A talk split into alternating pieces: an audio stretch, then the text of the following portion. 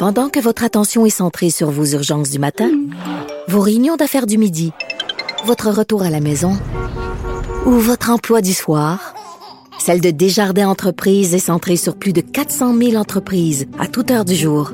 Grâce à notre connaissance des secteurs d'activité et à notre accompagnement spécialisé, nous aidons les entrepreneurs à relever chaque défi pour qu'ils puissent rester centrés sur ce qui compte, le développement de leur entreprise. Bon, bon, bon, bon, bon, on se lance dans un débat. Je le sais là que ça va faire grincer des dents à certains auditeurs, mais quand même, Faites-moi confiance, là. On jase, OK? Je me demande, euh, vous savez, j'aime beaucoup euh, le site web Slate euh, parce qu'il y a beaucoup de sujets sociaux, évidemment, beaucoup de sujets politiques, environnementaux. Et aujourd'hui, il y avait un texte qui me fait particulièrement réfléchir parce que c'est une discussion que j'ai souvent avec mes amis de fait et mes amis de gars aussi, par ailleurs. Et là, dans ce texte-là, on se demande, est-ce que c'est impossible pour une femme féministe et hétérosexuelle d'être heureuse en couple avec un homme tout en étant fidèle à ses convictions. Et là, je me suis dit, avec qui je pourrais bien parler de ça en ondes? Euh, et là, je me suis dit, ah ben, avec la personne avec qui j'en parle le plus souvent au téléphone. Et là, elle est au téléphone parce qu'elle fait euh, la mise en scène du nouveau spectacle de Dare Criminals. Alex Dufresne. Oui, bonjour, je suis ah. déjà énervée. À vous, euh, oui, je sais que tu es déjà énervée parce qu'avoue que c'est. Puis là, on, est dans la confidence, dans notre vie privée, mais avoue que c'est un sujet dont on se parle souvent. à quel point parfois dans un couple, on devient frustré. Et là, je résume un peu. Euh, bon, c'est un texte très très long sur slate.fr, mais il y a des, il y a quand même des témoignages qui m'ont, auxquels je peux relater en bon français. Je m'excuse, Madame Bombardier. Euh, une fille notamment qui dit euh, dans la voiture cinq minutes avant d'arriver, je me disais c'est pas possible qu'il l'ait pas fait, c'est pas possible. S'il l'a pas fait, inquiète-toi pas, mets-toi pas en colère, sois pas trop déçu. Et là, elle dit quand je rentrais du travail à 21h et qu'il n'avait pas fait à manger et qu'il était devant son ordi, pour moi c'était terrible. J'allais dans la chambre, je claquais la porte, j'avais juste super envie de pleurer et ça arrivait souvent d'ailleurs. Et ça, c'est une jeune fille qui s'appelle Alice, évidemment, c'est un nom fictif, 23 ans, qui est prof. Donc vraiment ce texte-là qui parle de la déconvenue provoquée par un partage des tâches inégalitaires. Là, on se parle de charge mentale, évidemment, mais ça peut être toutes sortes d'autres affaires, des attentes. Puis, Alex, j'ai envie de t'entendre là-dessus parce qu'on se dit souvent, est-ce qu'on va finir seul, comme des vieilles femmes seules dans des résidences, mangées par des bergers allemands parce qu'on n'aura pas découvert notre cadavre à temps? C'est tout ça qui nous attend, l'éternelle déception. Ben, en fait, euh, c'est comme si tu avais sauté beaucoup d'étapes parce que si on est mangé par nos propres chats parce qu'on habite seul, c'est parce qu'on en aura fait le choix pour préserver notre santé mentale. Là, je sais pas, t'es où, Alex, en ce moment, t'es dehors, mais il y a l'air d'avoir du vent. Il faut que tu changes de place pour qu'on ait un meilleur son. Est-ce que tu m'entends mieux maintenant? Que tu m'entends mieux comme ça? Là, c'est parfait. OK. Euh, en fait, euh, oui, ce que je disais, c'est que le choix d'être mangé par ces chats à 87 ans vivant dans une résidence pour personnes semi-autonomes, ça va être le choix d'avoir conservé notre santé mentale aussi. Parce que la raison pour laquelle on va être seul, Geneviève, c'est parce qu'on va avoir crissé le cœur de chez nous en bon français. Oui, c'est ça. Il y a plein de femmes écœurées, là. Il y a plein de femmes écœurées. ce que, ce que je disais dans l'article, ce que je lis, puis ce que je dis souvent, c'est de dire, voyons, peux pas quitter ma maison ou mon chum ou ma famille parce qu'on a des conflits ménagers. Mais à un moment donné, ça vient tellement en conflit avec tes propres valeurs devient tellement érasé, puis épuisé, puis frustré aussi par le manque d'empathie de la personne que t'aimes, puis qui est censée t'aimer, puis avoir aussi de l'écoute et du soutien pour toi, qu'à un moment donné, tu fais, hey, ça se pourra juste pas. Puis, tu sais, avec le temps, j'ai pas eu 22 000 chums dans ma vie, mais à un moment donné, je commence à faire un plus un, puis ça revient toujours à la même affaire en bout de ligne. Tu sais, le chum que j'ai en ce moment, est extraordinaire, il est féministe dans les années 80, il y a 60 ans, on va se le dire, mais dans les années 80, il faisait des ateliers avec euh, Paul Pelletier. Il portait des jupes puis du dernier honte, puis il voulait plus être un homme parce que les hommes, ça cassait les, la planète. Donc, c'est pas un sale macho euh, qui veut que sa bonne femme soit dans la cuisine, là, parce que c'est ça aussi dans ce débat-là. C'est ça, je trouve qu'il faut faire attention parce que souvent, euh, quand on parle justement des inégalités, de la charge mentale, ben les gars disent, on sait bien, euh, c'est pas tous les gars qui sont comme ça. Moi, je fais ma part, mais, mais c'est plus que ça, là. Ben, c'est plus que ça, puis c'est ça qui est dur à gérer. En fait, moi, quand j'ai lu en 2017, il y a une BDiste française qui s'appelle Emma qui avait créé euh, euh, tout un émoi en publiant gratuitement sur Internet une BD où, elle, elle, parlait de la charge mentale. Mm. moi, j'avais fait lire ça. Quand je l'ai lu, j'ai capoté, j'ai pleuré. Quand je l'ai fait lire à ma mère, que ma mère, je l'avais jamais vu pleurer. Puis je me suis assise dans le salon avec ma mère et mon père, j'ai dit, hey, c'est révolutionnaire, lisez ça. Et ma mère s'est mise à pleurer. Et mon père, qui est le plus gentil de tous les pères. J'ai offert une, une, carte à la fête des mères, une pour mon père, une pour ma mère, tellement il s'occupait de nous autres, faisait les lunchs, tout. Il s'est levé puis il est parti en claquant la porte. Parce que pour lui, il prenait personnel de se faire dire, Chris, c'est pas comme si je faisais rien.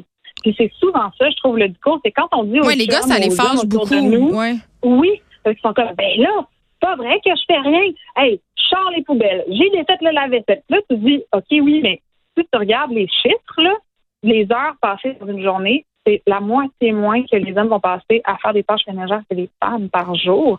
C'est la même affaire pour s'occuper des enfants. Puis les femmes, quand elles vont faire des enfants, quand elles vont s'occuper des enfants, c'est des tâches qui vont être des tâches qui vont être contraignantes, comme tu n'as pas le choix de les habiller et de les mener à l'école. Puis les hommes vont faire beaucoup plus des tâches ludiques ou socialisantes, où est-ce que là, ils vont jouer avec les enfants ils vont leur faire découvrir des affaires. Fait que c'est sûr qu'à tous les niveaux, ces, inégalités-là sont pas sont pas faites exprès, ça parce que votre chum est cheap, mais parce qu'on a été élevé dans un système, justement, où on, on prend la responsabilité de toutes ces affaires-là, on est plus perfectionniste de toutes ces affaires-là aussi. Puis la réponse est souvent, ben fais le don d'abord. Si oui, mais en même temps, Alex, puis ça, on en parle souvent aussi ensemble. Tu sais, on veut que les gars participent puis là, c'est pas je passe un argument masculiniste, mais je vais quand même l'utiliser parce que je suis d'accord.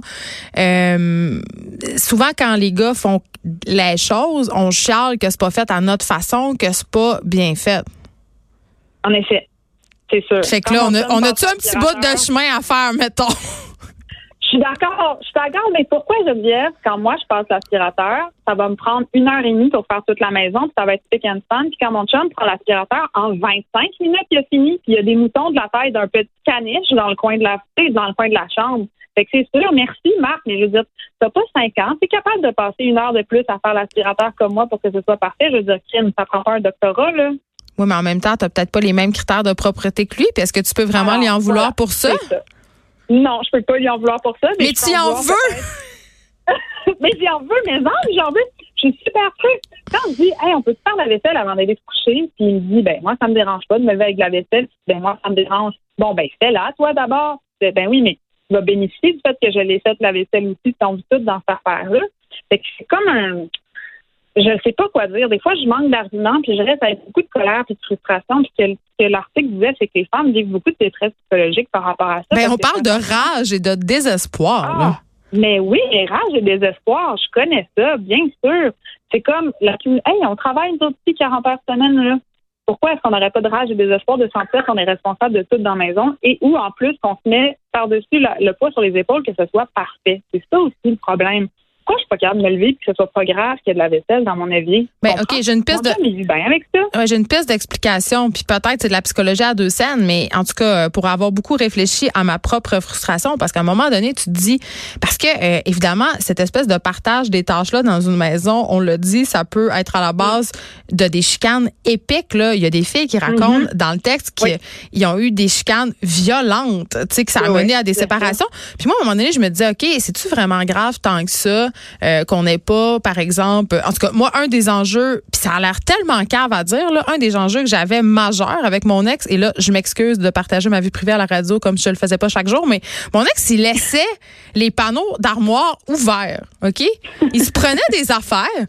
L'autre fois, il est venu souper chez nous avec les enfants, puis il faisait encore la même affaire, puis j'étais comme, voyons, tu sais, c'est-tu vraiment si compliqué que ça, fermer les maudites portes d'armoire? Puis à un moment donné, je me suis dit, hey, pour vrai, est-ce que je suis vraiment en train d'avoir une chicane épique avec euh, mon mari pour quelque chose mm-hmm. qui, dans le fond, est pas grave? Et là, je me suis mis à penser, puis je disais là-dessus, puis avant, quand les femmes n'étaient pas sur le marché du travail, comment elles se valorisaient, comment les femmes dans la même rue, dans le même quartier, euh, se comparaient les unes aux autres, c'était par la propreté de leur maison et la propreté de leurs enfants.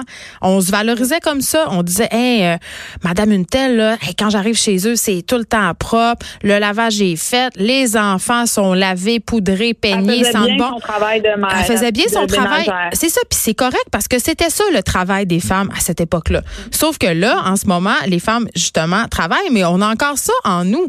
Je veux dire, moi, encore à cette heure, quand je lave les vêtements de mes enfants, quand je fais la rotation de leur petit linge d'automne puis d'hiver, je me sens comme une meilleure personne, comme une meilleure mère.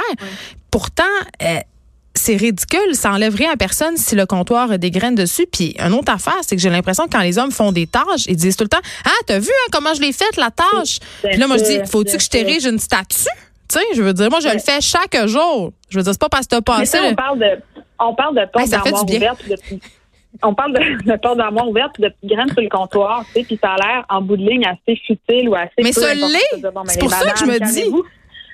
C'est futile, Geneviève, mais c'est l'accumulation de toutes ces affaires. C'est pourquoi je me sens responsable de nettoyer les petites graines, pourquoi les petites graines me gossent, pourquoi toutes ces affaires-là. Mais parce que c'est systémique, c'est un, un, bien constant qu'on a. On n'est pas né en carant plus à propos des petites graines que les gars. Là. Il y a quelque chose qui se passe dans l'éducation, dans la façon de nous élever, puis de la recherche de la perfection, puis d'être encore dans c'est moi qui prends soin, puis c'est moi qui ai la charge mentale. Mais je te donne un autre exemple. On a eu un feu chez nous, OK? Puis quand j'ai appris que. Oui, t'es venu en parler ici. Il y a des gens qui ont été payés pour emballer tes roches. La collection de roches de marque. non, oui, mais c'était pas. oui, en effet. Mais ce que je voulais dire, c'est que je me, quand ils m'ont mis un feu chez vous, je me suis effondrée, j'ai pleuré, pas parce que j'avais peut-être tout perdu ma maison, j'ai pleuré parce que je me dis, j'en ai pour un an de gestion. Parce que c'était clair, ça allait être à toi c'est clair que ça m'a. Et tu sais quoi, Geneviève, ça fait plus qu'un an. Et là, en ce moment, dans mon sous-sol, il y a des produits qu'il va falloir que je prenne en photo, puis que je mette sur une fiche, puis que je note, puis que je dise combien ça coûte, puis que j'envoie à la séance. Ça fait plus qu'un an. Puis je l'ai pas fait parce que je suis toute seule à le faire, puis c'est encore à moi à le faire. Tu comprends? Puis je vais prendre ma fin de semaine pour faire ça. Puis mon chum m'a dit, hey, mais si tu veux, je peux t'aider. Là, j'ai fait, hey, c'est spécial que tu m'aides. Merci de m'aider parce que c'est aussi tes affaires, puis c'est ta maison. Tu sais. Fait que les gars, souvent, ils disent, ben, dis-le moi, je vais t'aider. Il y a quelque chose d'hallucinant. Puis tu non, non, pas que tu m'aides, que tu te responsabilises de chez vous. Ma mère avait, ma mère avait une excellente phrase pour ça. Euh, elle disait, hey, vois l'ouvrage. Ah. tu comprends-tu? Des fois, des fois, je, des fois, je fais le souper, puis genre, ça commence à être sur le bord d'être prêt, puis je commence tranquillement à sortir les ustensiles, les assiettes, puis là, mon chum, il est assis à table, puis il texte, puis un moment donné, je me retourne, je fais, hey, vois l'ouvrage. Puis il se lève, puis il est comme, OK. Mais pourquoi il faut que je le dise? Puis je me sente comme une grosse mégère.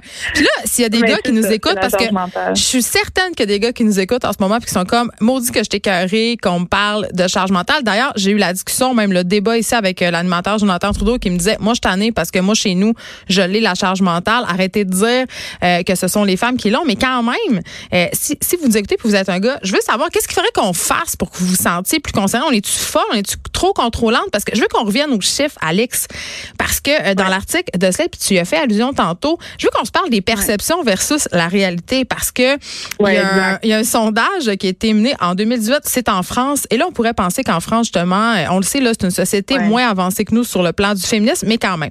Donc, 55 des Français considèrent que les inégalités hommes-femmes en matière de répartition des tâches ne sont plus vraiment un problème au sein du foyer. OK, ça, c'est le sondage. Ça, veut dire que c'est la, perception. Français pensent que ça va bien.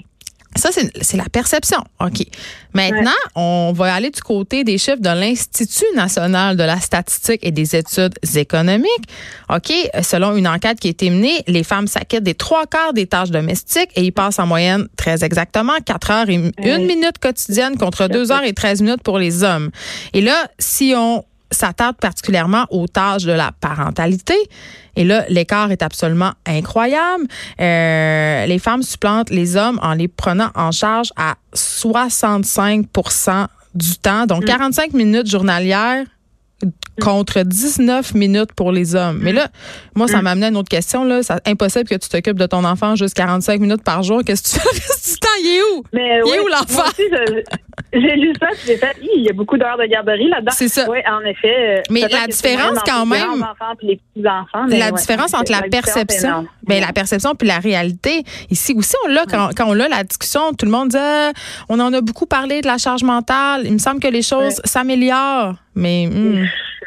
ben non, ben non parce que c'est des réflexes qu'on a quand tu rentres. Tu, peux être féministe, tu peux avoir des valeurs d'équité, tu peux avoir tout ça, mais quand tu rentres chez vous, les habitudes que tu as, puis la, paresse qui s'installe, toutes ces affaires-là. Tu sais, moi, quand je vais chez mes parents, là, je me comporte encore comme un enfant. Tu comprends? Encore ma mère, il faut qu'il me dise, hey, mets la table, alors que chez nous, c'est moi qui dis à mon chum, hey, mets la table. Puis attends, on se fait dessus.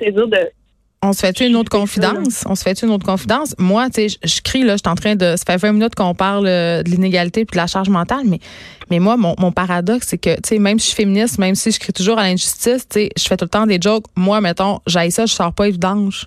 Tu sais, mon féministe s'arrête. Là, il faut ouvrir des huîtres, sortir des vidanges et reculer longtemps en char. Donc, les tâches sont très genrées. Dans l'évier, le poignet dans le filet. C'est ça. Donc, les tâches sont très euh, genrées encore. Puis, tu sais, les filles s'occupent plus des repas, du linge. Les gars, eux autres, vont faire justement les affaires relatives au char, au vidange. Euh, Mais y a-t-il une solution?